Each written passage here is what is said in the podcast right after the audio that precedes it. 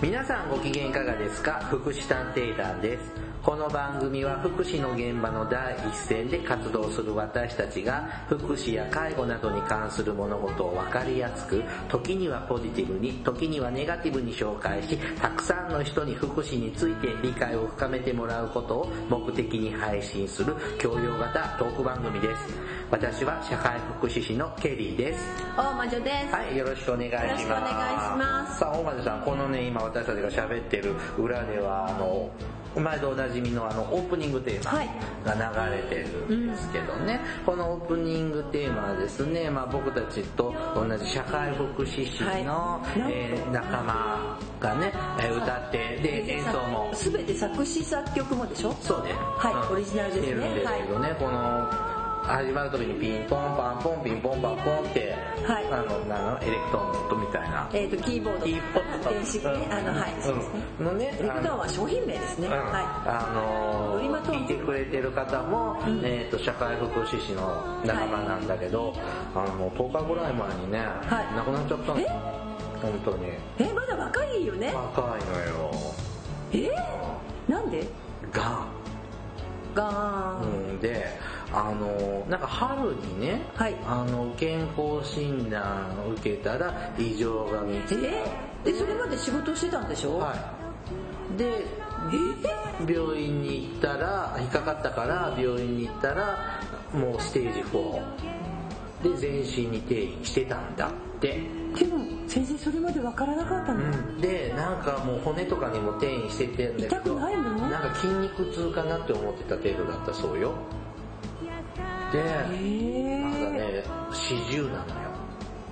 若いから転移早いのよね。で、えっ、と、子供が2人いるのかなあの、小学校の真ん中ぐらいと小学校入るかな中高かなあ、そうなんだだ。から、もう多分宣告されても、あっという間あっとなんだ。いう間ですから、嫁す、だって半年持ってないからね、健康診断で引っかかってから。えだからね、僕らー、なんか健康診断1年に一遍じゃ全然間に合わなかったってこと？なのかそなの前の年の健康診断では何にもなかったのか。でもそれもちょっと変だよね。のよで、ーでそのだから休職して入院治療をしてたことも僕ら知らなかった。で死んだ死んだ後で連絡がまあ連絡網が回ってきたのよ。まあいいやはいうん。がそのだって自分みたいな気楽な独り身でもさ死ぬ準備分かるんだったらしときたいって思うじゃん。うん。家族がいるんだったらさ限られた時間をとかちょっと知らずに死んだとは思えないのよそうだよね。いやその家族はとかってもうね。そんな想像するとあそうお葬式用意がなかったですじゃあある意味この今あのテーマソングはもう二度とここのメンバーではできません。演奏できないということですね。はい。だからあの僕たちの業界の大イベントの時にもこれうん。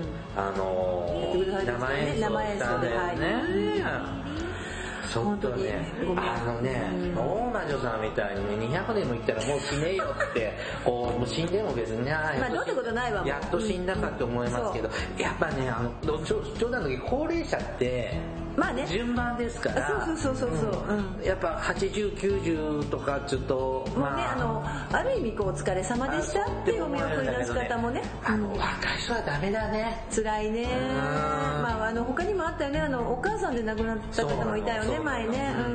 だからあの休止ってあかんね。うんそうですね。なんかずっとまあ。患ってて長年患っててって方だったらまあまあそうかなとかまあお疲れまあお疲れさんでも何かいらっしゃいますね？でも急に亡くなった方とかね。じゃあこの演奏をこのメンバーでっていうのはもうね、はい。ちょっとないので、大事にさせていただきたいと思いま大事にす、使わせてもらいますね、心よりご冥福をお祈りいたします。ねちょっと最初ちょっとオープニングからちょっと重い話ですけど、はい。やっぱり一緒にねうん。活躍活動してきた仲間なんでね。うん。うん。あでも本当にあの全く知りませんでした。すいませんでしたというか。でちょっと僕らと活動エリアが違うじゃないですか。ね。だから、あのーどどなたがどの辺まで知ってるのかが分からなかった。でもさそのどの辺の人たちってさこの前あのバーベキューやってたって話聞いたけど。その後ですよバーベキュー大会の後のはずですよ。後なの、ん。でもそこに情報流れてなかったはずです何それ？あまあいいや。あ違う違う。だから誰も知らなかったみたい。本当に知らなかった。だからごくその会社のまあ会社の人たちは多少知ってたけど、まああの場合によってはクローズにしてた、うん。守秘義務ですね。はい、うんなのでうん。ねえやっぱ大魔女さんも死を宣告されたらなんかやっときたいことってあります？あのー、なんかうちゴミが多いからさ私はあ。とりあえずゴミの片付けしようかなって思う、うん、いや誰かこの人だけには会っておきたいとか。うーん。ゴミの片付けしようかなって思う。はい。綺麗にしてあのいやね。あとであと濁さずあとは、えーっと、いっぱいお、あ、そうだね、いっぱいお金が、を残してもしょうがないので、えーどっか旅行でもしてパート使っちゃうから、ダメだね、私ストーブ死なないね。はい。うんでも僕もやっぱ何人かこの地域だったらいつでも会えるけど遠方の友人とかには根性の別れで会っときたいかなって思うのは私ね、意外に友達がいなくてさ、この性格だから。そうですねはい悲しい事実が分かったところでさあえっ、と今日本編はですねまたこのネタをやるのかともうね、毎年ね、やろう。あ、そうですか。はい。あまた、つくい山ゆりネタですね。はい。あの、ちょっと、あの、重く、重苦しいって今は、もともと重苦しいですけどあの、ちょっと、特にこの、あの事件のこれにこだわってっていうような感じじゃなく、ちょっと雑談っぽいような話で。そうですね。あと、あの、やっぱこう1年経っていろいろとかはい、その後どうなったって話もあるじゃない？前回喋ったんですけどね。あそうでした喋り足りないようなったことを忘れてるのねはい喋ったことはい。そんな話をちょっとしていきますので、はいよろしくお願いします。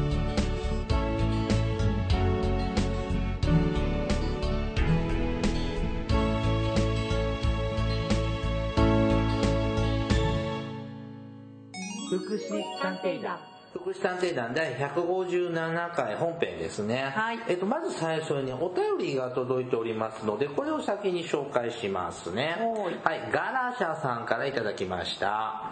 ケリーさん、大魔女さん、こんにちは。北の国からのガラシャです。はい。えー福祉施設が人里離れたところにあることを痛烈に批判されていました。別に批判というかね、仕事してるとだってつまんないでも。はい、確かにうちの子が通った養護学校や療育園も随分山の、随分な山の上にあったり、昔は何もない時につ、何もない時に作られ、後に住宅地になったようなところにありました。はい。えっと、養護学校っていうのは今でいう特別支援学校でいいのかな？そうですね。で、い養育園、どうなの？これ地域によって違うのかな？え？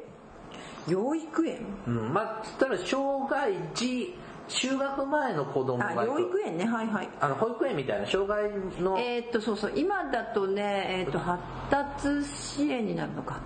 なんか、うん、枠組みですけど、今はそうです。昔、母子通園とかね、言ってたとこですね。うはい。はい。療療育ですね、まあ、ど。ちらも障害児施設、まあ、施設とは言わないね。療育っていうのは、あの、教育あ、違う、医療教育、ちうん治療教育。治療か、はい医療じゃね、はい。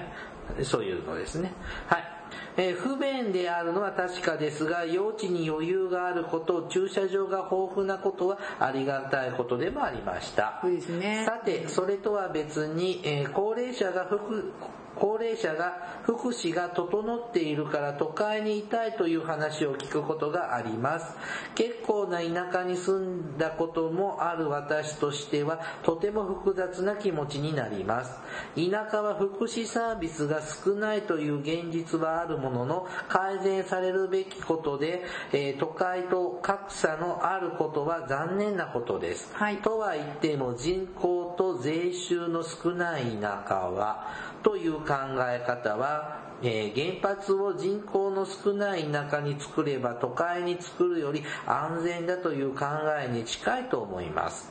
北海道は大都市とそれ以外の人口格差も医療や福祉サービスの格差がえげつないです。少し珍しめの病院になると1000キロ近く移動して札幌に交通費と宿泊費をかけて通うことになります。本州に行く方も多いです。えー逆に義父義理の父母の入所している特別養護老人ホームは順番待ちが大変なことも大変だったこともありましたうちの子のような、えーと生活介護の施設は雑居マンションの3階エレベーターなしサービスは超充実しています。さこれが、えー雑居マンションの3階。あでもエレベーターなしで大変ですね。うん。はい。はい、私は相模原の隣の町田に住んでいたことがありますが確かにあの辺りは起伏も多く、ね。交通は南北の縦断が難しえ移動が難しい。あ移動が難しくかな多分ね神奈川県中央交通とかなんかなんかあそんな名前でした。とあ,、っちのバだと思いまバすス会社ね、かな中バスの路線は複雑で田舎ぶりには驚かされたことは思い驚かされたと思います。住んでみると田舎であり都会との適度なアクセスがあり住みいいところであると思います、はい。長年住んだ、えー利用者たちにはいい環境ではなかったでまあしょうか、もちろんね環境は良かったと思いますはい。通勤する方には不便だったかもしれませんが、ずいぶん前どちらかというと高収入の方のお子さんの通う小学校で凄惨な殺人。事件が事件があったことがありました。そこは卒業生の寄付で数年で場所を変えて再建したことを覚えています。既得な寄付者もいるのでもいない。でもいないとサービスの再開が遅れるのでしょうか。早く解決してあげてほしいと思います。うちの子は養護学校時代先生の指導の中でよく自立生活を目標にしていました。知的障害の軽い子は一人暮らしと言われるグループホームでの生活に憧れていました。健常者の自立生活とは意味の違うものであり福祉制度の問題だけではなくより危険の多い生活になるように見え不安を思う親は少なくありませんでした。実際当時で当地では数年前に火事で利用者が亡くなる事故がありました。健常な息子がそういうところで当直のバイトをしていますが何の資格もないうちの子が一人で複数の障害者を支えていると聞くとかなり不安になります。それ正解と正しいと思います転居の多かったうちからすると福祉制度はせめてこの国の中では制度の形も申請の仕方もサービスの高さも一緒だったらいいのになと思います。引っ越しすると手帳から医療証から、えー作り直し福祉サービスを受けるまでに長い時間がかかりましたというふうにいただきましたはいはいえーまあね、私は都会の方が老後は暮らすのはいいかなと正直思っている派。私もどちらかというとそっち派で、す、まあ、田舎のね、その自然環境がいいとか、うんそういうのは正直わかるんですけど、私は福祉サービスね、あの、選択肢が少ない。そうです。だあのから福祉サービスが必要だと思ったらほら前離島の話の時ありましたよはいはいはい。ねただ時にはもうあのその島を離れなきゃいけないって話ですよね。でその覚悟がさ昔から住んでる人はできてるじゃないですか、うんうん。いいんですけどね。はい。だからこう僕も生まれ故郷はど田舎なんで、はそこの話を聞いてるとですね、うん。もちろんいろんなサービスあるのよ田舎なりに、うん。じゃあこの中からしか選べないそう。だから一箇所しかなかったりとかね、の、うん、複数あってもこっちもこっちもどんぐりの背比べのこの程度でしょ。そうそうそう。でも都会行くとこの程度よりもっと質の高いのしてくれるとこがいっぱい僕は分かる知ってるんだけどっていうのを分かっちゃってるから余計ね。うんダメ僕なんか田舎に帰りづらいな。でしょうね。うん。うんで私もあのさっきねこうあそうまずガラシャさんあのお便りありがとうございますはい。なんですけど、えーその中でやっぱりちょっとこうねあのなんていうかな。津久井やまゆり園さんね、まあ、あるところがとかあの田舎田舎を痛烈にであれ批判してましたって言うんですけどもうん、なんていうのかな選択肢としてねその別にその津久井やまゆり園さんやまゆり園に入所される方が自分から自らあの田舎田舎じゃないんですけどあのうんすぐ隣が都会だったのよって、うんそこがすごい私は強調したいの、高尾山の向こうは八王子ですからね、だからそのそういう場所に自らが行きたいと思って別にそれはほらあの東京の人がよく田舎暮らしがしたいとかさ、別に田舎暮らしを選ぶ人もいるじゃない、はい。ね、ケリーさんは都会がいいと思うけど、そうじゃない人もいる、その自己決定の結果として津久井やまゆり園を選択されたんであれば、うん、いいんじゃない？別にいいのよ、うん。だけど多分津久井やまゆり園ができた時代は選択肢のない時代だった。措置でしょ、はい。あそこに入当然長年入ってるような方は措置で入ってるんでしょ、とうもすうもすもなくあそこに行き行かざるを得ない状況の中で津久井やまゆり園という施設は運用されてたはずなんですねもともとが。いで最近でも入所されてる方いるけど、そこはまあ多少選択したかもしれない、うん。でもそれだって本人が本当に選択したのか例えば親が決めたのか。いや親でしょ。とかお親でしょ、ん。でしかも本人は例えばもしかしたらグループホームとかもうちょっと違うとこ行きたいと思った思う思う気持ちさえもそれこう何引き出したかどうかだよね。支援者が。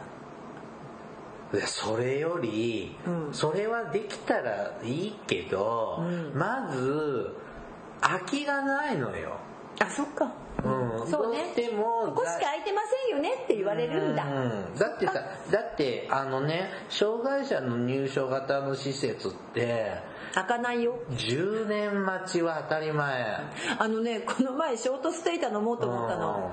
そしたらショートステイでもう3年ぐらい待つって言われた新規入れるのにああ常連さん常連さん優先と言われた。でもそうだよね。うん。ブー。だからね、僕もちょっとその障害者の方お家での暮らしが無理になったので、まあ、入所型の施設、うん。障害者の今せ障害者自立支援施設なんていうのかな、はい。うん、に申し込んだんですけどあのーやっぱり10年って言われましたね。うんで特にね男性より女性の方がきついんですよ。あそうなの？男性の方がり女性の方が利用者数が少ないみたいで。ああそうだ。うん。だから昔はこう男女あのしなんていうの？同同数の数で施設作ったけど男性の方が多いのでうんでも女性の数少ないんでしょうね。少ないで。昔から言われてますねそれは、うん。だから余計空きが回ってこないんで。そうなんだ。うんこのペースだと10年ですね。うん。で高齢者はこれもうちの番組でも何回も言ってるような気がしますが高齢者は年寄りなんで回転します。死んじゃうのよそのうち。回転率がいいって。うんだけど障害者は若いんです。基本こういうサービスを津久井やまゆり園のようなところに入所できる方って基本65歳未満なんですよ。そうですね。ん。はいなので若いでしょ、うん。若い人死なないでしょ普通。まあね。うん、だから 回ってこないですよね。うん。まあ確かに。だからまず選びたくても選べない、うん、で空いて空いてきたらまあじゃあ空いたからっていう感じ、うん。でもね私ねそうそう今回津久井やまゆり園のことやろうよって言って、えーちょっとこう、まあ、やっぱりあのねあのし事件のあった7月26日になるのかな、の前後まあ26でしたね、ぐらいからすごくこうやっぱ自分も去年のことを思い出してっていうところもあったんですけど、何がね腹立ったかっていうとねうん言ってたあの時言ってたね あの神奈川県がさあの私たちはこうあはいはいはい。ねっていうあのなんか出したりとかいろんなことがあったじゃないですか。最近の回で喋りましたね。やりましたね最近ね。でそれにしてもこうなんかなんていうのかなその前に私たちがさこう社会としてああいうところに排除してたわけでしょって、はいはい。コロニーとか作って、そこのねまあ反省に立った上で次を考える時期なんじゃないのうん。って思ってもなんかまた作り直せばいいとかだから結局今紛糾しちゃったんでしょあそこの施設。今、ま、何も決まっまだ決まってないんじゃなかった。小規模な形で作り直してうんそうそう。でも結局暮らせない状態の方がたくさんいて別の施設に移ってる方もたくさんいらっしゃるんだよね。そうそうそう、うん。であの私なんかさいちょっとイラッとしたのはさなんかねうんそうそう。これちょっとちょっと前なんです。7月の26日のそれこそあのニュースネットニュースなんですけどもなんかねこうまあ分散なんていうのかなまあ、分散という意見とかいろんな意見があるんですけど、ちょっとイラッとしたのがこのまあ別に悪くはないんだけどもここの運営法人がスケールメリットっていう言葉分割するとスケールメリットがなくなるって言ってるんですよ。スケールメリット？が減少し求められる役割を十分発揮できなくなることを懸念する。でしょ？私これに一番腹が立ったのでこの番組をやろうよって言ったの。これ30年前だったらそうでしょ ?30 年前だったら、まあそうかなって思ったけど、今の時代、何言ってんだよ。ノーマライゼーションで地域に返していこうっていうことをずっと国から進められてやってるのに。スイッチ入ったでしょ、ケリーさん。このスケールメリット。津久井やまゆり園のようなタイプはもう、なくして解体しましょう。あの宮城県知事も辞められたけども、えっ、ー、とあの人なんだっけ名前忘れてこなくなっちゃった。前の前の前ぐらいの宮城県知事、はい、浅野史郎さんという方がまああの方も白血病でね、うん、あの出なくなってしまったけどもあの方なんかはさほら宮城県知事になった時に、宮城県にコロニーが建設される、うん、コロニーっていうのはねこう宇宙にあるやつでしょ？あそうそうそうそうそう、うん、違うんだよ。あのコロニーはねあのこのまなんつうの？超大型そう福祉施設群ですね、うん、でそういう施設さんの福祉施設の、まあ、まあ楽園みたいなもんですね。パラダイスというかアルカディアというか。まあねゆりかごから墓場までそこで面倒見ましょうみたいな。全部見てもらえるぐらい、まあ、工場があったりするとこもありますね、うん、で一時期流行ってそれをねそれ50年前の話なんだよ。そのコロニーっていうのはね。コロニーが理想郷だったんだけどそれを宮城県がちょうど宮城県だったっけな。宮城県だよね。確かコロニー作ろうと思ってて止めちゃって猛反対受けたんだけどもう今はそんな時代じゃないって言ってそれが多分十何年前じゃないの、だからその通りだしだって私たちも散々だって介護だってそうじゃない？地域に地域に行って、うん、行ってさ、うん、うまくまあ言ってるような言ってないようなのってあるけど、まあまあまあね、ね。そこに乗せられるのも怖いけど、そうなんだから、うん、そのごめん山ゆりさん山ゆり園さんを悪く言うわけじゃないけどもうもう使えないんだったら閉めちゃえばいいじゃん。そう。でねだからね私この記事は、えっと、7月26日の実は福祉新聞の記事だったんですけども、はい、私ここでねカチンときてしまったのこの一言で、だって分割整備は理解に苦しむ。私どもの願いが叶わないかと落胆を禁じ得ない。願いってなんだろう？誰が言ったのそれ？えこれあの山ゆり園を、えっと、運営してる。だってあそこ委託運営でしょあ、はいはいはい、委託運営されてるまあちょっと名前は出しませんけどもそこの理事長さんです。そこの社会福祉法人の理事長がでその次に分割によりスケールメリットが減少し求められる役割を十分発揮できなくなることを懸念する、まあまあ、もちろんスケールメリットって違う意味だとその専門性のスケールメリットっていう意味だと思うんだけど。まあでもね求めて求めているニーズが事実なんですよね。あそうそうでもそれは一昔前からその福祉制度を利用している親御さんですよねそうそう親ですよね。はい、まあ、もうちょっと、あの、だからもう、70、80、90の親御さんは、それしか知らない時代だからさ、はい、うん、あの、今こういう風に変わってきたんだよ、知らないでしょ？わかんない。そうそうそう。だってさ、施設にあず、悪い、ごめんね、悪い方ですけど、施設に預けっぱなしで、はい、で、今の障害者福祉制度っていうのは、どういう風な考え方に変わってくるかって、大きく把握する必要のない方たちじゃない？まあね、施設にお任せしてたらあって福さ親がね施設作れって言って運動をやって、うん、で施設ができましたそこに預けましたよかったねっていう時代だったもんね、うん、確かに。だから、うん、その措置制度から現在障害者総合支援法、ね、支援費制度自立支援制度総合支援制度って名前変わってるけどさ、それもよくわからない状態把握しきれてない状態じゃない。うん、そうですね。あの、僕らが勝手に妄想で喋ってるだけですからね。はい。うん。そしたらその方たちからすると、つく山よりもう一個欲しいよね。そりゃ、いくつでも欲しいんじゃない、うん、安心せられるもん、親は。でね、あの、僕らの町でも、うん、あの、そういう、その数十年前は、やっぱ障害者の親御さん、はい。今でいう特別支援学校、はい。養護学校でしょ、うん。でその養護学校特別支援学校行ってる間は学校が主にしてくれるわけじゃないですか、はい。で卒業中学高校を卒業して社会に行き場がなくなるわけですよ。行き場がなくなる、ででその昭和50年代ぐらいから障害者施設っていうのが多く作られるようになってきたの。そうですねで、じゃあ初めに作られた時に入っちゃう、オープンした時に入るじゃない。うんそうすると、次の世代の人は入れないんですよ。うん定員がいっぱいで。そうなのそうなので、死なない、わ死なない、やめない、うん空きができないから、次から次へと作っていくしかないんですよね。で、だから、うちの町も、じゃあ二つ目作りましょう。まあ景気のいい時代は別にね作って作ってそこで公金でね運営してましたから。で、これが本当にちこの地方の財政が悪くなって、そんなの至れりお荷物になっちゃうわけですよ。ポンポンポンポン作れるような情勢じゃなくなってきた時の、を僕見てるわけ。そうですよね。ううんん。その時の、あの、親たちね、先に入れた親たちの余裕な顔っぷり。そして入れなかった入れなかった、え、ちょっとどうなるのという焦ってる。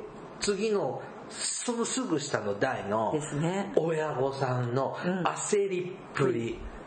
あれはね、だからすごかった。そうやって考えると日本のさ福祉っていうのが障害のある人たちを主体的に捉えてその人たちが社会参加するとかっていう方向性で考えてこなかったところのそのつまりツケですよねそれって。結局はどこかに施設作ってそこに集めといて何かさせればいい訓練すればいいまあもともと公正だなんだって話から始まるでしょ日本障害者福祉。だからそのツケがある意味回ってきてってうん。やっぱその人たちを主体者として捉えてちゃんとそのその人たちが親がいなくても社会に参加できるようにするためにはどういう仕組みを整えていったらいいんだろうっていうところからのスタートを全くしてないのでね。その時でそのしてなかった時代の産物が津久井やまゆり園でもそうだし、まあ日本全国いっぱいまだあって、でもそれあるからしょうがまあそれは別に全否定はしませんし、あの法制度は変わってるわけだから、日中活動とかっていうことでねあの少しずつ風は変わってる。でもだからだからこそ今もう一個同じ津久井やまゆり園もう一回作ろうよって言った時にみんなが猛反対するわけですよ、うん。おかしいでしょって。ちょっとずつでも新しい時代に進もうとしてるのに そうそうそう。逆行させる発言してったらそうそうそう。だからこれこれで私怒ったのよ26日の時このに。人もダメだし県もそうしようかって言ってるのが言った言ったでしょ一うん。瞬だからそれはバカだと思う。うんでしょ？だからダメでしょ？で神奈川県またもや神奈川県なんだけど、なぜに神奈川県？で神奈川県っていうのは福祉先進県だと思っていたわけですよ、うん。でもよく考えたら神奈川もコロニー持ってます、うん、別のところになるほど持ってます。あそう。でもともとそういうところだってリハビリテーションの病院とかもすごい充実してるけどそれはみんなこうやっぱにねこうコロニー。だから別に山の中が悪いと言ってるわけでなく田舎が悪いって言ってるわけじゃなくうん。そこにその人の生まれ育った土地があり地域性があるんであればそれでもいいんだけど、そういう人たちをこうやすなぜ山の中だと土地が安いだと周りに反対されないからでしょ、うん。ねそういうところにポンって置いてでいわゆるそこだけで生活させてればそれが福祉ですって言ってることに腹を立ててるわけじゃんね、でこの一言腹立つでしょ？私ここでねカチンってきたんだけどこの後4日後ぐらいにちょっと別のことが起こりましてですね、はい。ちょっと頭のチャンネルが変わったのでちょっとトーンが下がったんですがあの実はちょっと本当にねこの津久井やまゆり園のこの発言にあのもうあのうんなんものすごい腹が立ちました。僕たちその、ね、神奈川県民じゃないのでこのネットニュースとかでしかとかねそういう報道からしか情報が入らないんですけどその現場の声、現地の声的にまあまあこういう声が上がるんだろうなっていうぐらい想像ぐらいはできるんですよ。はいうん、でも、いやもう時代が違ってるからっていう意見を言っても、それを上回るやっぱ山ゆり園のようなタイプを求める声がまだまだ強い時代なのかな。でね、正直言って自分も私もこういう仕事やってる立場として、うん、あのーそういうところで暮らした方がこの人にとっては総合的にし幸せじゃないかなって思うこともある。でだからさ結局ね、あのもう一つ私イラッとしたのがなんか引っ越しをするっていうもうちょっと違うあのなとこにもあるらしいんです。今だから仮移転先に横浜市内のこれ芹ヶ谷っていうのかな。なんかそこに111人が暮らしてああ横浜にいるってね。で他の県立施設に20人が暮らすらしいですけど。横浜って政令指定都市でしょ、だからちょっと微妙じゃないですか。その横浜市独自ってうん県レベルの福祉政策をやれちゃうとこじゃないですか、まあそうですね。政令指定都市だから、うん。だからそこに神奈川県の施設をっていうキャパがうん。ないのにかな横浜に行ってそそのその行政同士のやり取りまあ仮だからね、うん。でねなんかそこに否定しようかって話の中にちょっともう一つ私引っかかったのは、えー、とこの芹ヶ谷っていうのかな？引っ越す説明会での、このままここがいいという入所者の声などを集めた資料。つまりこのままここっていうのは津久井やまゆり園でしょ、はいとなという入所者の声などを集めた資料私たちのことを私たち抜きに決めないでも見解に添えた。つまり今運営法人さんはうん。そういう資料を出したんですって、うん。でもこれね私ここも腹が立って私たちのことを私たち抜きに決めないでっていうのを出したんだって、あのさじゃあさ最初にこ言ったよね。津久井やまゆり園に行くっていうことは、じゃあ誰が決めたの？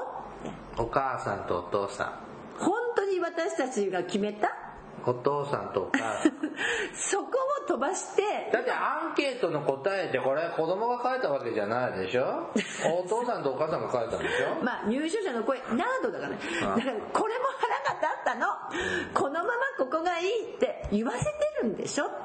それも まあまあまあそうです。って人しか思えないよねこの話から。は申し訳ないけど結果売る気はないけど私ね知的障害の人たちに対して自分が勤めてた時にも本当に思ったのはこの人たちって都合のいい時に大人扱いされてうん都合のいい時に子供扱いされるの。全ては支援する側の判断でだから今そうでしょ私たちのことは私たちで一人の主体者として扱ってるけどちょっと待ってここに行く時には誰が決めたのよ。そこがなくてもっともっと深く深く考えないといけない問題だと思うのにこんなに簡単にスケールメリットで決めていいの？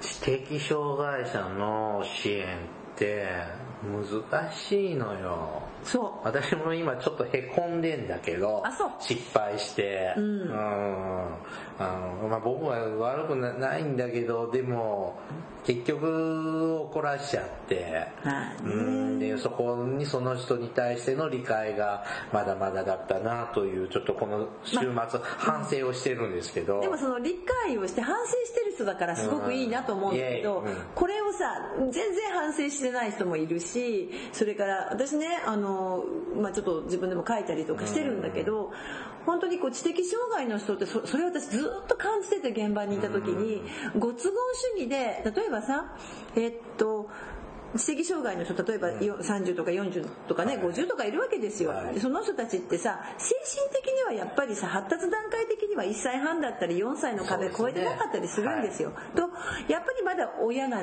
とかさおお母さんとの関係性なんて本当に幼児みたいな関係性だったりするわけですね。面ではまだちょっと赤ちゃんととこかみたいなとこも残ってもいるしそれから物の見方とかっていうのがやっぱりあの4歳の発達段階超えてなければその物の見方しかできなかったりっていう人もいるわけですよ。まあちょっと年々からレベルアップできてない方もいまあ、1らっしゃいます、歳半ぐらいの方もいらっしゃってそれは発達検査とかしてくる出てくるわけでしょ、ねはい。そそこはだから大事にしてあげなきゃいけないと思うんですよ。うん。そこは1歳半の発達段階の方だ4歳ぐらいの方だとかっていう、まあ、9歳の壁越えればまあほどスケジュールなんですけど9歳だとかね、まあ、だからこういうことが分かるとかこういうことは理解できない、うん。でもで、うん、ちゃんとしなきゃいけないしでもその人は40年それで生きてきた、でその40歳の例えば女性なり男性なりっていうところはそれをそれで大事にしてあげなきゃ。いけない、うん。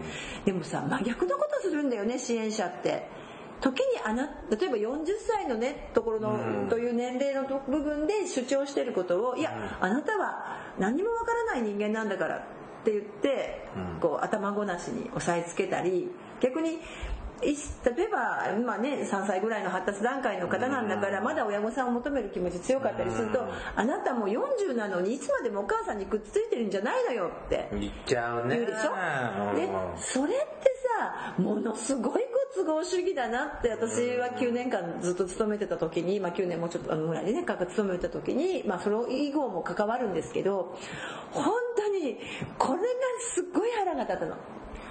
うんまあ、でも言うけど、なん、たわいのないレベルの会話の時はさ、うん、いいんだよ。もう30歳の誕生日迎えたから立派な大人だよね、とか。まあまあ、それはそれ、そんないや、その言葉はいいと思うよ。別に立派な大人で。うん。だけど、いつまでもそんなことをしてるんじゃないのって自分は評価だよね。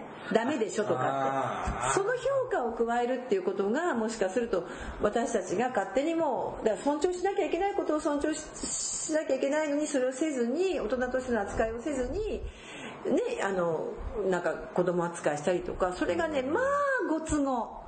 こっちだと今のがそうだよね。私たちの抜きで私たちのことは決めないでって。いやその前にその前にそこを選んだのは誰？でで私はすごくそのこの2点であのかなり怒ってたこの時。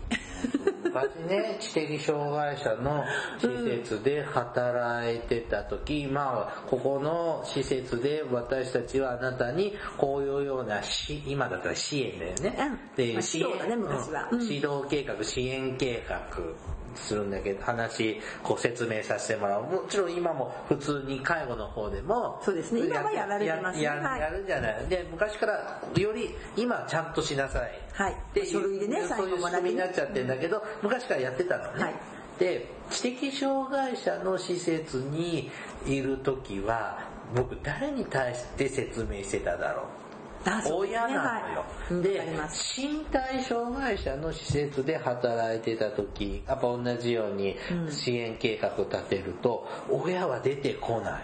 ですねはい障その身体障害の当事者に喋るの。知的のとこは親同伴。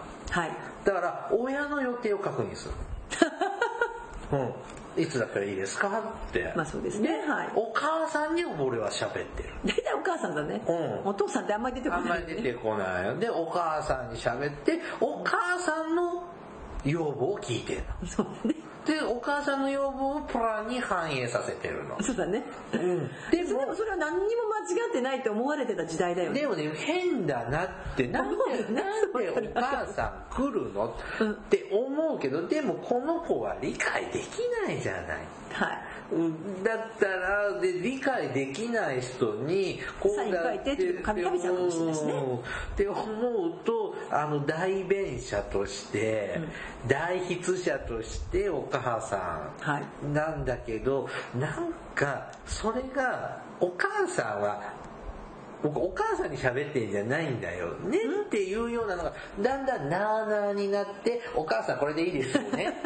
わ あこれこうしてほしいな。あお母さんがそう言うんだったらこういう風に直しますわってしなってるんだよね、あの本当にそそれはよくわかります。うん。あのなんていうのかなうん、でもさ最近のさ知的障害の方向けの計画って振り仮名を振ってあったりとかでも振り仮名で理解できる方はいいけどもう文字もよ読めない方も当然いるわけだからこのさっきも紙渡したらねくしゃくしゃって丸でピッて捨てちゃう方もいるわけだから、まあじゃあその時にどうやってこの人に説明をするのっていうのは非常に今言われて私突きつけられてもうーんって答えられない,、かもしれない。イラスト入れたらいいのかうん。とか、そんな次元だけじゃなでいわけはないではないですね。でも、うん、だから、ね、どうしてもそうそう、あの、親御さん。でも親御さんって何の権限ないんだよね、知的障害の成人のね。そうなんだけど、そうなんだけど、すごく圧力かけてくるじゃないうん、でもさ親御さんだけどさあのそれはさ通いの施設だったらだけどさ、うん。これ入所の施設だとも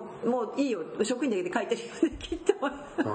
あのね。今はそうじゃないけどね昔はだからそんな計画もなかったものね昔、昔々です認知症の方はね、もう預かってもらってて、ありがとう。ございます。ありがとうございます。だね。うん。だからあの 本当にやっとね最近プランもそうやって本人さんに説明する。まあ本当にどうしても難しい方もたくさんいるんだけれどもある程度できればちゃんと説明本人にしてるのはしてますし。することはしてるけど。えだって理解できる人にはちゃんとしてくれてるよ。いやそうだけどそれでもね僕らがこう思ってこうだって伝えてることがそのまんまその通り伝わってないよね。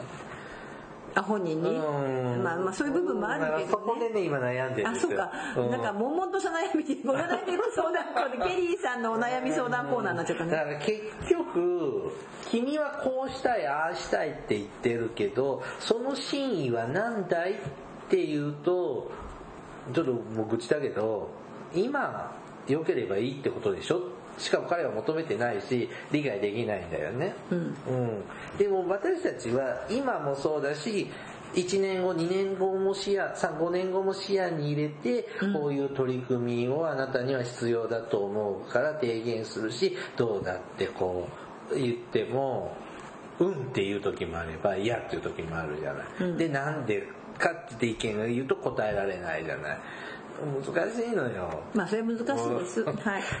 うでもね、だからこそ知的障害の方の支援って、やっぱりすごくこう人生を考えたり、人間ってなんだろうとか、特に重度の方を見た時に、あの、本当に私たちは、こう、変な言い方、な変この何の使命を追って生きてきた、生きてきたとか生まれてきたんだろうとか、本当に根源的なことを考えるなと。だから常にこう悩みとこう葛藤をしながら支援する。でも、そこが良さでもあると思うんだけど、あの正直この犯人のさっきあの容疑者というか犯人だよねもうね。植松えー聡植松聡はい。の話はあんまり今回触れてないんだけども、私はちょっと気になったのは、まあ、さっきの今運営法人がこんな感じでスケールメリットだとか、まあ、いろんなことを言ってきている。でそういう中でちゃんとそこをこう職員に立ち止まって考えさせていった運営法人なのかどうかっていうのがすごく気になったんです。もともと経営職員がやってたのが民間県立がねやってた、うん。委託して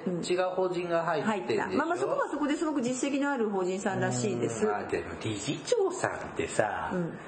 変じゃん大体あさってのこと言うような時代遅れなこと言うようじゃん。なんか言われるかもしれませんメール来ますよ理事長さんから返事ありませんででも、私の中ですごくこう感じたのが分かんない中でどんなことが起こってたかっていうのは正直分からないし大変な方たちをねあの生活したのは事実だけれどもただちょっとこう今回の発言のそのスケールメリットの部分だとかそれでちょっと方針が見え隠れしたりまあほら今経営厳しいからさ、はい。言いたくなる気持ちも分かるんだけどあとはさやっぱりあのそういうこう何て言うかな悶々としたものを抱えながら、この仕事ででも自分もこう成長していくっていうようなそういうこう取り組みとか職員研修とかを果たしてしてたのかなっていうのはそれはちょっすごとく思う時がある。やぜひぜひやってほしいですよね。その辺をもうちょっと明らかにしていただかないと、この植松聡がどうして生まれてしまったのかっていうところは、うん。悲しいかな。やっぱり職ここの職員だったってことですからね元。あ、はい。でほらほら最近もあるじゃないそういう怪しい事件が今老人介護老人保険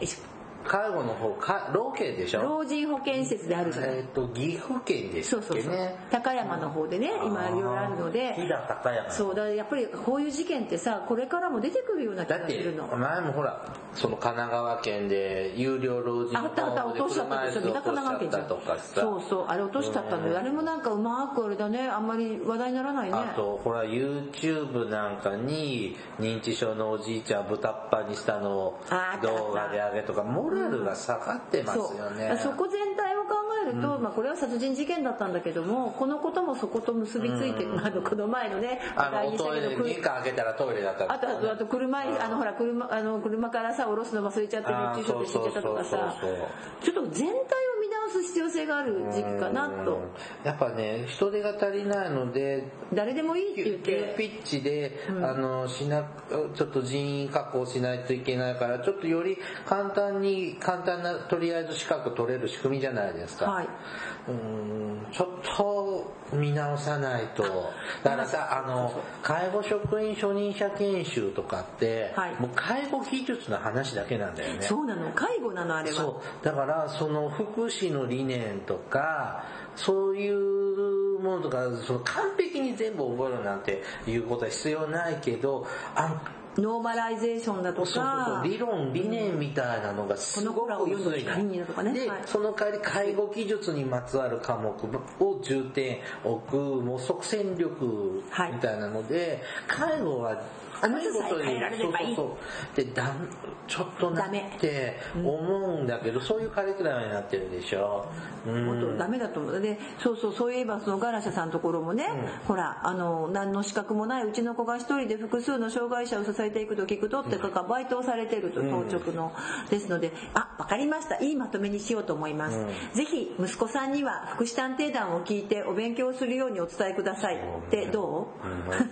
う、僕の友達も全然かんこの福祉の「ふ」の字も介護の「か」の字もない無資格の人なんだけど、あの小規模多機能型のお泊まりデイはいはいはい。の夜の部分だけ週1ほう。お泊まりまあ、入って。夜はねバイト代高いからね。うん、で今までの入所さん入所者さんは夜す寝て起きる人いなかったんでとても楽なバイトだったんだって、はい。でそれがですねちょっと深夜におしっこ行きたいんだけどってに、はい。こう何回もこうナースコールみたいなの鳴らす方が入ってきて超大変になって、はい。もうやめようかなモード。いやでもそういう人をやあ雇ってるんだもうそれが現実です。現実だよね。うん。うん。だからそこはね、あの小規模だけのお泊まりデイっていうのはその仕組みからちょっと外れるはい。とこなんで、まあ、法的にそんな人を雇ってるのは間違ってはないはい。んですが、あそんな人を雇わざるを得ない状況なのかなっていうのが怖い。うん本当にそうですうんあの、まあ、せめてせめて皆さんあの、ね、福祉探偵団を聞いていただいてこの熱き私たちの思いをですねあの全国にね、えー全国の5人か6人ぐらいの方たちにお届けして、えー頑張っていかないといけないなとまたもねこう私たちも頑張らなきゃいけないなという気持ちを新たにするけどぜひ聞いてほしいですよね。ね、講演してくださいとか呼んでほしいよね。全然来ないね。来ないよ大町さん公演本当だね。なんでだろう。なんか喋ってる内容に問題があったのかな。うんあるんだと思いますあそうか。はい。じゃあね、あのー、つくい山ゆり園ネタをもとにいろいろ喋ってみました。まあねお疲れ様でした大変だと思います。つく山井さんも頑張ってください。はい、お疲れ様でした。This is 福祉探偵団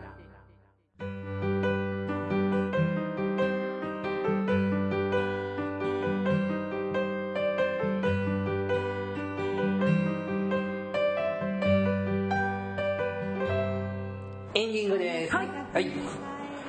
あのね、はい。何？あのね、ちょっと今、知的障害の方ね、まあいろんな方ちょっと支援してるんですけど、ちょっと最近お手伝いすするようになった方がね、はい。あの、捨て子なのよ。あらま。あまあ、もう、だいぶ大人なんだけども、はい年齢的には、捨て子なのよ。はいで、まあちょっと重度系、重度の知的障害の方なのかな。はいで、ちょっとこの間もう、今施設で生活、捨て子だった。ずっとちっちゃい時からはい。施設暮らしなんだけど、で、今ちょっと利用してるとこに行って、はい。で、まあ僕のことまだ理解してもらってないんだけども、うんまあ人懐っこいのよ。はい。で、で、今度、うちの施設でうん、夏祭りがあるの。お兄ちゃん来る？うん。いや、僕はちょっと仕事で行けないな。じゃあ、お母さんは？うん。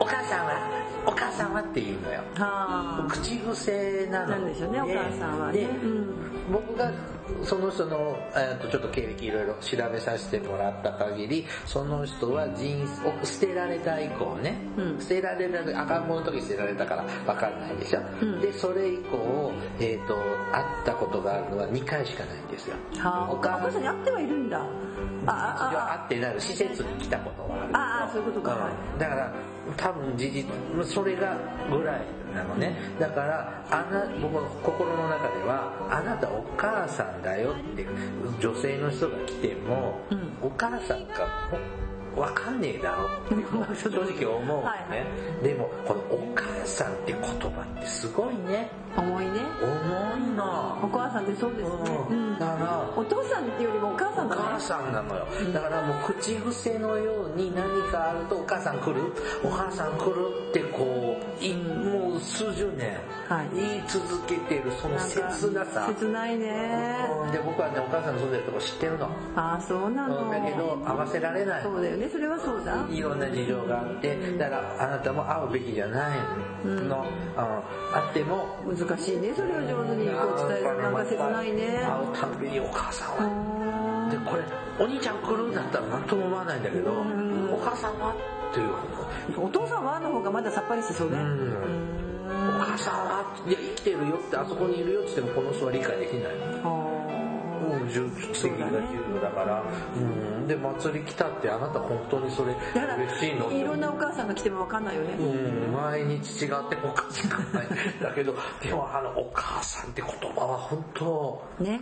うん、でもいいのかもよ。その何何か違うお母さんであってもほらだってさよくさあの飲み屋さんなんかでお母さんでママじゃんママとかお母さんっていうのはでしょ？まあそういう感じでいいんじゃない？それも、まあ、まあ、うん、ね、あの口癖ちょっと切ないなって思った。うんまあ、確かに今の話聞くと切ない、じゃあ私も切ない話をしてもいい、はいはい。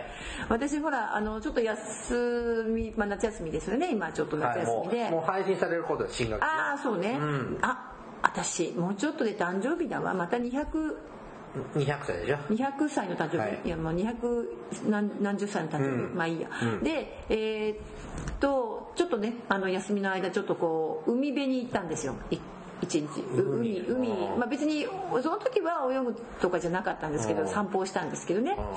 そしたらあの日本国内です。でそしたらねあリゾート地じゃございません。あのすごくこうなんだろう近所の人がちょっと泳ぎに来るぐらいの海岸ですだからね車椅子の方を押してるご夫婦がいらっしゃって、うん。でその人が乗ってる人は車椅子、で押してるご夫婦が乗ってる人は車椅子。だ。乗ってる人は結構もうねもう40代かなっていう人ですよで体も大きい大人です。うん。で押してるご夫婦はまあ、えー70代60代後半みたいな、でお二人とも水着を着て、で車椅子さほら砂浜で押したことある？ある。大変でしょ大変。埋まっちゃうんだよね全員が。うん。あれはウィリーがいいよね。そうそう。だからあのテッピングしていくんだけど。でそれがまあその人たちはこうななんていうのかなく黒いシートをこう1枚ずつ前へ前へとこう分かります？くあの、あれみたいだよ。ね。あのなんだろう。船出す時丸田んぼを後ろから前後ろからまあまあ。ああそういう感じそういう感じそんなんでもいいんですけどタイルを。タイルでも何でもさ後ろから前うん後ろから前ってなんかゲームみたいな感じだけゲームじゃないな。うんとなんだろう。大変な。こと絨毯を引きながらねはい歩いてるみたいなねうん王様が。その状態でねやってるわけよ二人で。でちょっと私も声かけてあのお手伝いしましょうか？って言ったらいやいや大丈夫です大丈夫です。で毎年来られるんですか？って毎年来てますと。うん。でまあちょっともう近い方なんですけどでちゃんとテントもきっちりこう今で言うねあのちゃんとしたこう屋根もつけて日よけもして。でもさ切なかったの60だって70枚どうだろうな。で、まあ、海に入ってでこれは海からさ出す時がすごい大変なの。私それ経験してるから分かるけど海ってね入れるの楽なんだけどね。入れて泳いでる時は浮くからいいんだけどその後出す時に多分50キロぐらいあったと思うの体が。でしかもその時ねあの中に入れてた、まあ、おお母さんだったんだけど足つっちゃってねでねお母さんとだから「いいですいいです」っておっしゃいながらでお父さん確か腰痛めてるんですって。でなんでかっていうともうずっと長いことお姫様抱っこをしてたので息子さんを。あだから腰痛めちゃったのよ。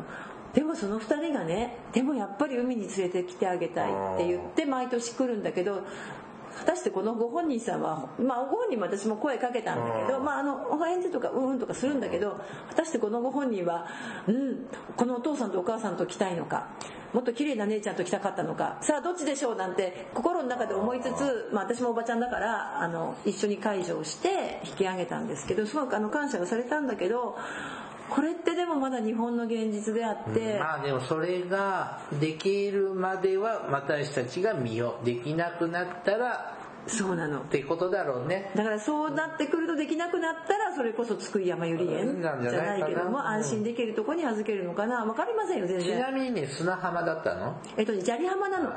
砂浜だったらねソリに乗せると。あ言ってたね、うんいいよ。うん。でも砂利浜なのそこが。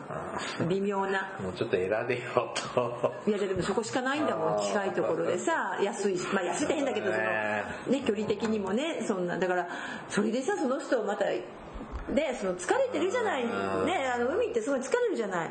あの二人がさまたテント畳んでいろんな荷物全部持って片付けるのこれどんだけかかるのかなと思いながら、まあ、とりあえずこう車椅子乗ってる時だけ、ね。死んでないといいですけどね。うんでもすごいね。親の愛ってすごいなって。親すごいのよ。恐ろしいぐらいでびっくりする。本当に久しぶりにねこうなんかそういうこう古き良き時代を見たようなあのお父さんお母さん、ね子供さんが40だったらずーっと。見てきたら40代か。やったから。うんでもね腹が立ったのその周りにねこうなんていうのこう一応若いお姉ちゃんお兄ちゃんもいたの。誰も手伝ってくれないの。なんかグアムの時も言ってたね。同じこと言ってるでしょ。もう日本人のね若い男ダメあ日本人じゃない人もいたけど。なんかダメああいうのが前の時にねスッとすんなりね手を出せるね男の人がいたらかっこいいのになってね私もわかるけどそっとしといた方がいいのかなそっとしといてくださいを。オーラが出てるのかもしれないね。私そこにね突っ込んじゃったもん。うんでもね見て見見るに見かねたのあこれはでも経験あるからさ。手伝ってって言ったら手伝ってくれるんだけどね。そうそうそうそうそう。うん。でも自分たちでしちゃやなきゃいけない迷惑かけちゃいけない。だからいいですって断られたの。僕もそんなのあるよ。山とか行った時に、こんな急な坂をおじいちゃんうんみたいな年のお父さんが車椅子のこう押してて、わしだったら絶対嫌だって思うような坂道なのに、ねあのでも手伝いますって言って押したこといいですって言っても。そういいですってもうもうやりますやりますって言ってまただからいいですって言われたけどもうあの抱えて乗せたもん車椅子にねだけどそういうのがさスッとこう手が出せたりとか助けを求められる社会になっていかないといけないなって思いました。はい、ちょっとね足腰悪いぐらいのおじいちゃんおばあちゃんがいたらちょっと手伝ったりしやすいけどやっぱちょっとねあ障の害者系になるとちょっと声かけづらいみたいな。だから声かけてもう向こうの人もうんって言わないかなと思ったんであの資格持ってますって言って声かけました、はあー。ねい、というネタを言いたかっただぐらいおせっけかいなぐらいちょっと介入することも必要な時代かもねもうね。はい。はい番組からのお知らせです。福祉探偵団では皆様から福祉や介護に関する疑問や質問不満や愚痴番組に対する感想やご要望を募集しています。もちろん普通のお便りも募集しています。お便りは E メールでお願いします。メールアドレスは福祉探偵団アットマーク Gmail.com、えー、綴りは fukushitanteidan アットマーク gmail.com です。また、福祉探偵団のツイッターがありますので、フォローをお願いします。さらに、福祉探偵団の Facebook ページも開設していますので、こちらもいいねのクリックをお願いします。はいはい、そろそろお別れの時間となりました。お相手はケリーと、大魔女でしたそれではまた次回お会いしましょう。ごきげんよう。さようなら。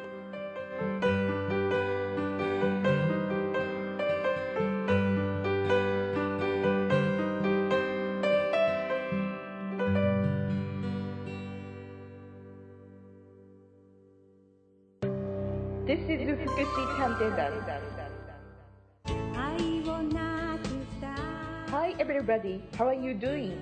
This program is educational type talk show distributed for the purpose that we who work in the front of welfare, introducing about welfare things and care etc. This program sometimes for negativity and sometimes for positivity, also intelligibly for getting deep understanding about welfare for many people. 福祉探偵団聞いてね。